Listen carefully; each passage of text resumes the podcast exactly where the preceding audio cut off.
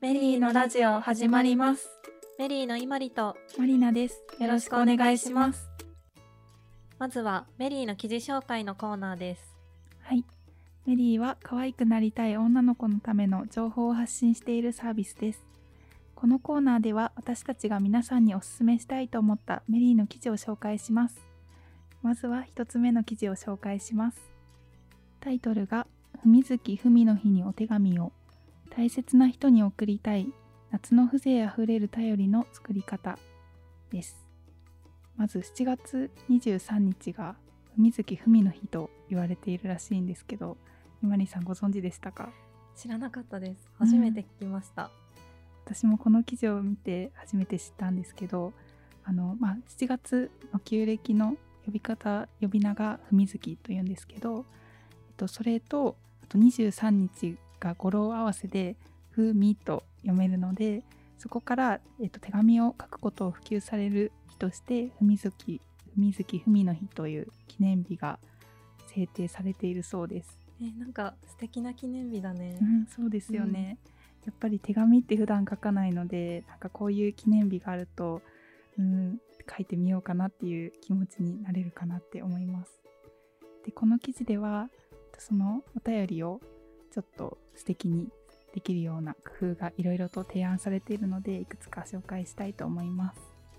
まず素敵だなって思ったのが季節の挨拶を学ぼうっていう提案がされていてえっと例えば、まあ、7月だとやっぱり夏で暑い時期なので風鈴を使った挨拶はどうかっていうような提案がされています。と例として風鈴を使った挨拶が紹介されています。風鈴の音がひんやりとした気持ちにさせてくれる今日この頃ですがというような例が挙げられています。なんかこんな挨拶をもらったらそのもらった人もすごく夏を感じさせるようななんかちょっと涼しい気持ちになれるような気分になれるんじゃないかなって思いました。うん、なんか手紙の最初って結構ありきたりな文章になりがちだったので季節の挨拶入れて楽しいお手紙になりそうだなと思いました。うん、そうですよね。あと結構挨拶ってあの聞いたら時に堅苦しいものかなって想像したんですけどなんかこの記事で提案されてる挨拶は割と気軽になんか友達にも送りたくなるような挨拶なので皆さんにもぜひ参考にしてほしいなって思いました。ともう一つ紹介したいのが手紙に香りをつけてみようっていう提案でか手紙に添える匂い袋のことを「文香」と呼ぶそうです。これ私知らなかったんですけどまりさんご存知でしたか？知らなかったです。文子って言うんだ、はい。なんか平安時代には、と、異性との文通で自分の香りをつけることで相手に自分のことを思い出させるっていうようなことをしていたそうです。えー、素敵。なんか香りで人のことを思い出したりとか思い出にすごい深いなんか通じるものがあるっていうのは聞くんですけど平安時代からあるなんてすごい素敵だなと思いました。なんか実際にあの手紙に入れる匂い袋のようなものとしてレターフレグランスっていうようなものが売っているみたいで記事の中ではそれも紹介されているのでぜひ皆さんにも見てもらいたいなって思いました。しかもレターフレグランスが金魚の形をしていてなんか夏らしくてすごい可愛いのでぜひチェックしてください。本当にこれどんな香りがするのかも気になるので私も欲しいなって思いました。ぜひ皆さんも7月23日は手紙を送ってみてはいかがでしょうか。はい。ここからはテーマに沿ってお話をしていきます。今回のテーマは私のお気に入りのものです。皆さんのお気に入りのものは何ですか？ひまりさんはお気に入りのものはありますか？はい。いろいろ考えたんですけど今のお気に入りは前のラジオでも紹介したクロシェハットがお気に入りです。あクロシェハット、うん。あれからかぶってますか？あれから一回もかぶってなくってえっ、となんか梅雨が明けてからかぶろうかなと思って大事に保管してたらなんかなかなかチャンスがなくてあのタイミングを見失ってます。確かに雨が降ってると濡れちゃったら困るのでなかなかかぶれないかもしれないですね。そうなんです。なんかお気に入りのものは結構身につけたいとは思っている方なんですけどなんかお気に入りだからこそ汚れたら嫌だなと思ってなかなか手が出せなくて今はいなんかもどかしい気持ちです、じゃあもう早くあの梅雨が明けてもう暑い日差しが照る季節がやってきてほしいですね。はいもう待ち遠しいです。ちなみにまりなちゃんは？私は、と、トースターがお気に入りでおあの実はあの会社の皆さんにいただいたものなんですけどすごく見た目があのもちろん機能性もいいんですけど見た目が可愛くてあのちょっと、まあ、白なんですけどちょっと水色がかかった白で、珍しい色でちょっとレトロな雰囲気であのキッチンに置くと可愛い雰囲気になってお気に入りです。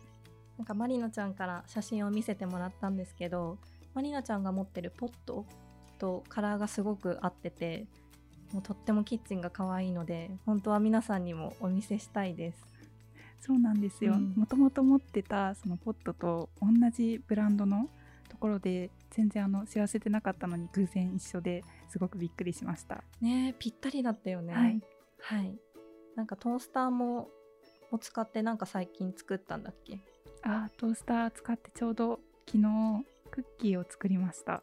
トースターでクッキーってすごいくない？はい、私もクッキーとかオーブンないとできないって思ってたんですけどちょうどレシピを見つけたので作ってみて。でちょっとあのなんかスノーボールクッキーだったんですけどははい。ちょっとなんか分量もしかしたら間違えたのかわからないんですけど ちょっとあのボールの形じゃなくなっ溶けちゃって。ちょっとあのはい。平べったくなってしまって。うんあんまりスノーボールクッキーの見た目ではなくなってしまったんですけどでも食べたら美味しかったです。よかった。とりあえず食べれたの。ははい、よかったです なんか皆さんもトースターであのクッキーが作れるそうなのでぜひレシピとか検索して作ってみてください。リスナーの皆様にもお気に入りのものを教えていただきましたのでご紹介していきます。はい。では最初のメッセージを紹介します。ラジオネームありこうさんから IKEA で買った白クマのぬいぐるみ。ふわふわしていてとても抱き心地が良いです。とのメッセージです。IKEA のぬいぐるみって調べてみたらいろいろあってあ白クマのぬいぐるみこれかって思ってみて可愛かったです。ね私もいろいろ見たんですけど個人的に一番可愛いなと思ったのはコアラのぬいぐるみでした。あコアラのぬいぐるみ可愛かったですね。ね親子とセットになってて、うんうんすごい気になりました。欲しい。私はサメのぬいぐるみがあったんですけど、うんうん。が多分ちょっと一時期話題になってたぬいぐるみでサイトで見たら思ったよりもサイズが大きくてびっくりしました。わかる。なんか結構大きいよね。抱き、うんうん。抱き枕サイズそうですよね。もう抱き枕として使えたらいいなって思いました。ね抱きたいですちなみにメリーにも大きいクマのぬいぐるみいるよね。はいいますいます。かなりサイズが大きくて多分大人にあの人の人間の大人と同じぐらいのサイズですよね。うん多分私たちと同じぐらいのはい、大きさかもしれない、うん。はい。では次のメッセージを紹介します。ラジオネームみねこさんから。私のお気に入りのものは父に買ってもらった淡いピンクの腕時計ですどの服装にもスタイルにも似合うその腕時計が大好きでとても愛用しています。とのことです。めっちゃ素敵。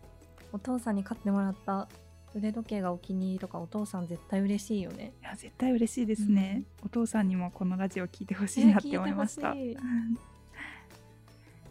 ちなみに私もあの、ま、よく腕時計してるのがあるんですけど、うん。その腕時計は父親に買ってもらったものでなんです。えーずっとつけてる？あもうずっとつけてます。ちょっともうそうですね。高校生ぐらいの時に買ってもらってなかなか、まあ、ちょっと他の時計も欲しいなって思ったこともあったんですけど、まあ、なんとなくもうずっと使い続けてます。素敵。お父さん喜んでない？ああそうですね、もしかしたら覚えてないかもしれないんですけど、は まさかの覚えていない。い、じゃあいつか伝えてあげてください、はい、あとはみねこさんもまりなちゃんもあの大切にしてください。はい。はい。はい、大切にこれからも時計は使おうと思います。はい、はい、はい、では次のメッセージを紹介します。ラジオネームお米さんから。私は受験生なのですが最近無印で見つけたマーカーがお気に入りです。ただのマーカーではなくアースカラーのこっくりした色合いで目がチカチカしません。とのメッセージですアースカラーのマーカーって珍しいですね。ね。なんかマーカーって蛍光色のイメージがあるからいいね。アースカラー、しかもチカチカしないってすごく嬉しいなって思いました。うんわかる。でも私も無印のペン使ってました、あそうなんですね、うん。でもすごい色が可愛いのでお気に入りでした、えー、確かに。なんか色が可愛いペンとか使うと、まあ、あんまり気乗りしない勉強もやる気が出てきたりもしますよね。うん、なんかノート取りたくなるよね、うんうん。うんうん。ではお米さん受験勉強頑張ってください。応援しています。はい。それではフリートークのコーナーです。最近友達とガトーショコラ専門店に行きたいねっていう話をしていて。ガトーショコラの専門店なんてあるの？あそうなんですよ、まあまだ予定は決めてないんですけどいろいろ調べてみてもうどこ行こうかって思ってます。えー、ちょっとどこに行くか決めたらぜひ教えてほしい。はい。最近あ最近でもないかもしれないんですけど何々専門店ってよくあるなって思ってて、うんうん。ひまりさん何かどこか気になるお店とかありますか？あります。おすすめがあるので紹介してもいいですか？聞きたいです、はいえっ、と私が紹介したいのはポテトクリームの専門店です。まりなちゃんポテトクリームって知ってる？えー知らないです。何ですか？なんか私もポテトクリームってちゃんとは分からってなかったんだけど Facebook を見ると新感覚ポテトサラダって書いてあって、えー新感覚ポテトサラダ？うん、あでもポテトサラダのなんか専門店みたいなのはテレビで見たことあるかもしれないです。あそうもしかしたらそれかもしれない。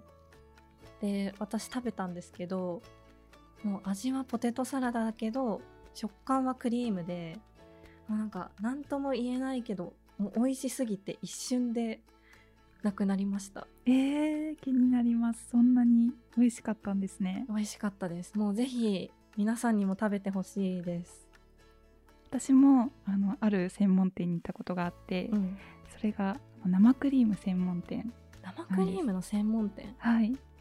私生クリーム好きでうん。友達にもあの好きな子がいたので一緒に行こうって言って行ったんですけど、うんうん。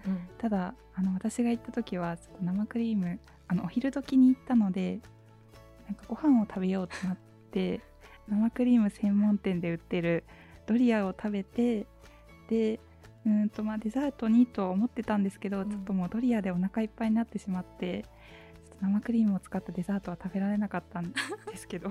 すごいもったいない。ちょっと感想をすごく聞きたかったです、そうなんです。なんか結構いろんな場所にあるんですけど、うん。うんと場所によってメニューが違うみたいでクレープが売ってるお店があればなんかソフトクリームがいろんな種類があるお店もあったりしてもうちょっといろんなところを巡ってみたいなって思ってます。なるほど。なんか気になってきました生クリームの専門店って聞くと生クリーム売ってんのかなとかなんかいろいろ考えたんですけどついろんなスイーツ食べれるならちょっと次に行きたいです。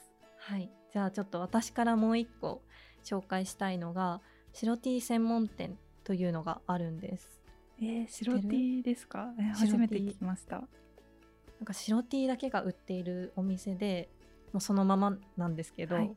私白 T がすごい好きなんですけど結構形だったりあとはなんだろう厚さとかにもこだわっててで普段はそれがあんまりなんだろう自分がこれっていう白 T にそんなに出会ったことはなかったんですけどここのお店に行ったら自分がこうだったらいいのになっていうのが叶いました。えー。なのでいろんな白 T が置いてあるのでもしかしたら皆さんもあのこんな白 T があったらいいなっていうのが叶うかもしれませんえーそんなにいろんな種類の白 T が売ってるんですね。そうなの。もう本当に白 T だらけで店内もなんか異空間っていうか。えー。うん。すごいおしゃれな空間になっているのでぜひ気になった方は行ってみてください。なんか見るだけでも楽しそうだなっていうふうに思ったので私も行ってみたいなって思いましぜた、ひぜひこれから夏に白 T を着る機会がああるかもしれないのでその時はぜひ調べてみてください。はい。それでは今回のラジオはここまでにしたいと思います。最後まで聞いてくださりありがとうございました。ありがとうございました。次回以降のテーマに関するメッセージやラジオの感想を送ってください。本日紹介した記事と一緒にメッセージフォームを概要欄に貼っておくのでご覧ください。皆さんの一日が素敵になりますように。次回のラジオもお楽しみに